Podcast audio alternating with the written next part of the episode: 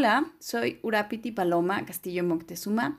Bienvenidos a este resumen semanal de noticias de la relación bilateral México-Estados Unidos.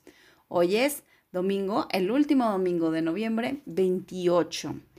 Y comencemos haciendo este repaso. El lunes 22 de noviembre, desde el Foro de Naciones Unidas, del cual México es presidente temporal durante este mes, el canciller Marcelo Ebrard lanza la propuesta para frenar el tráfico de armas desde este foro, diciendo así, es un fenómeno global que afecta gravemente y en múltiples dimensiones a la población civil. Destruye el tejido social y propicia la violencia, en especial contra grupos vulnerables. Genera desplazamientos y flujos irregulares de personas que desean escapar de contextos de inseguridad. Así lo afirmaba el canciller Marcelo Ebrard.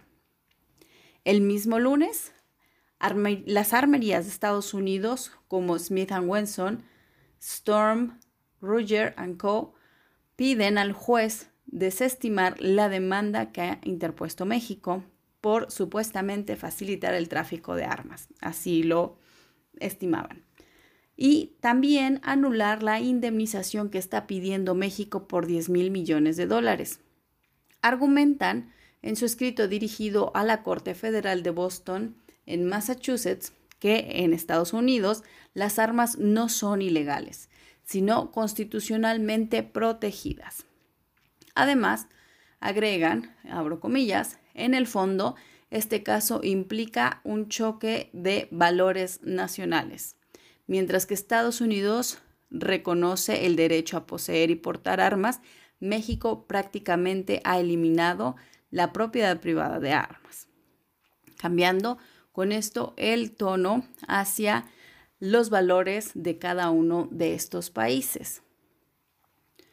El martes 23 de noviembre, Ned Price, quien es el portavoz del Departamento de Estado, hace una declaración y abro comillas. Dice así, hemos sido claros sobre nuestras preocupaciones de promover el uso de tecnologías en algunos casos más sucias y más caras que las tecnologías baratas, más accesibles y renovables, lo cual hará más difícil lograr el objetivo climático que debe ser una prioridad compartida entre nuestros dos países.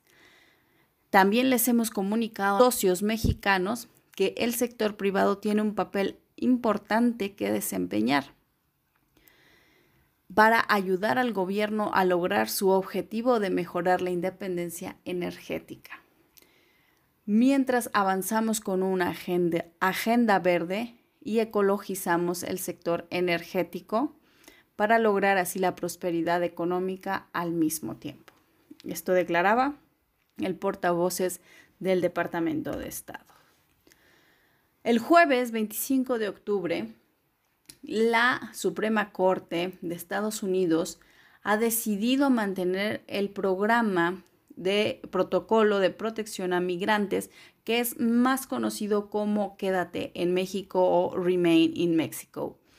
La política de permanecer en México se estableció en la administración de Trump en el 2019 y esta obliga a los migrantes no mexicanos a permanecer en México hasta la fecha de su audiencia en la Corte de Inmigración. Abro comillas. Como hemos dicho anteriormente, una orden judicial nos exige reimplementar este protocolo. En cumplimiento de la orden judicial, estamos trabajando para reimplementarlo lo antes posible. Lo decía así el portavoz de Seguridad Nacional en un comunicado no podemos, abro nuevamente comillas, no podemos hacerlo hasta que tengamos el acuerdo independiente del gobierno de México para aceptar a las personas que pretendemos inscribir en este protocolo. Comunicaremos al tribunal y al público en el momento de la reimplementación cuando estemos preparados para hacerlo. Así lo decía el vocero. En otro tema, el miércoles 24 de noviembre, Estados Unidos hace un llamado a los países, los invita a la cumbre por la democracia. Esta invitación es exclusiva para 110 países, los cuales están en la lista de Estados Unidos y México ha sido incluida en esta.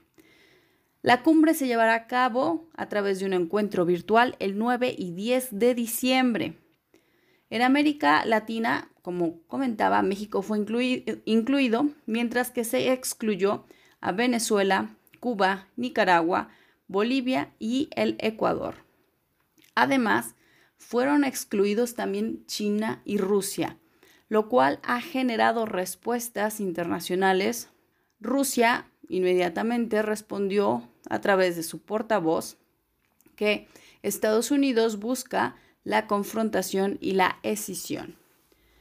Representa en sí misma, en sí, una nueva etapa en la relación por Washington de su línea para desideologizar las relaciones internacionales. Así lo afirmaba. Todo ello partiendo de la concepción de un orden basado en reglas. Por su parte, el embajador ruso declaraba, el embajador ruso en Estados Unidos, Anatoly Antonov, declaraba, aquí somos abiertos y decimos constantemente, tanto en los medios de comunicación como a los analistas políticos y a la administración estadounidense, Rusia no va a atacar a nadie. Así lo afirmaba. También dio a conocer nuestros diplomáticos son expulsados. El 30 de enero, 27 personas con familias nos abandonarán. Y el 30 de junio, un número similar se irá de aquí. Mientras que la Cancillería china ha apoyado públicamente a Rusia a la acerca de la llamada Cumbre por la Democracia, diciendo que distorsiona los valores que esta misma defiende y afirma que el no invitar a países como China y Rusia a la reunión de alto nivel solo instigará a la confrontación ideológica, que es una distorsión total y una afrenta a la democracia. Así fueron las respuestas a esta próxima cumbre por la democracia que está invitando Estados Unidos a 110 países. Y bueno, pues estas son las noticias, el resumen para comenzar muy informado esta nueva semana. Me despido, soy Urapiti Paloma y que tengas una magnífica semana. Por favor, si te gusta nuestro podcast, dale like y compártelo y no te pierdas nuestro próximo capítulo. Adiós.